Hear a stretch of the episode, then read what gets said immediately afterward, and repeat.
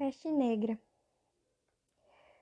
Durante a Idade Média também aconteceram epidemias e pandemias, e a peste negra é um dos casos mais conhecidos. Essa pandemia aconteceu em um surto que se estendeu de 1347 a 1353 e resultou na morte até de 50 milhões de pessoas. O termo peste negra também foi dado para um surto de peste bubônica que se iniciou na Ásia Central e espalhou-se pela Europa e África.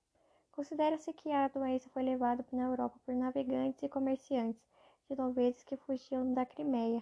Isso aconteceu porque a cidade de Cafa, uma colônia de genovesa, estava em guerra com o canato da Horda Dourada. Cercada, a cidade foi atacada com cadáveres infectados de peste bubônica.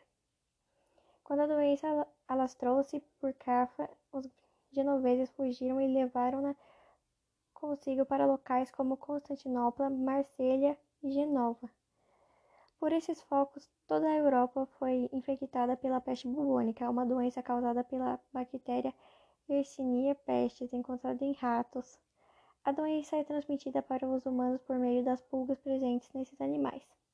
Quando um ser humano é contaminado, a peste por ser transmitida por via respiratória e por isso ela se disseminou tanto pela Europa.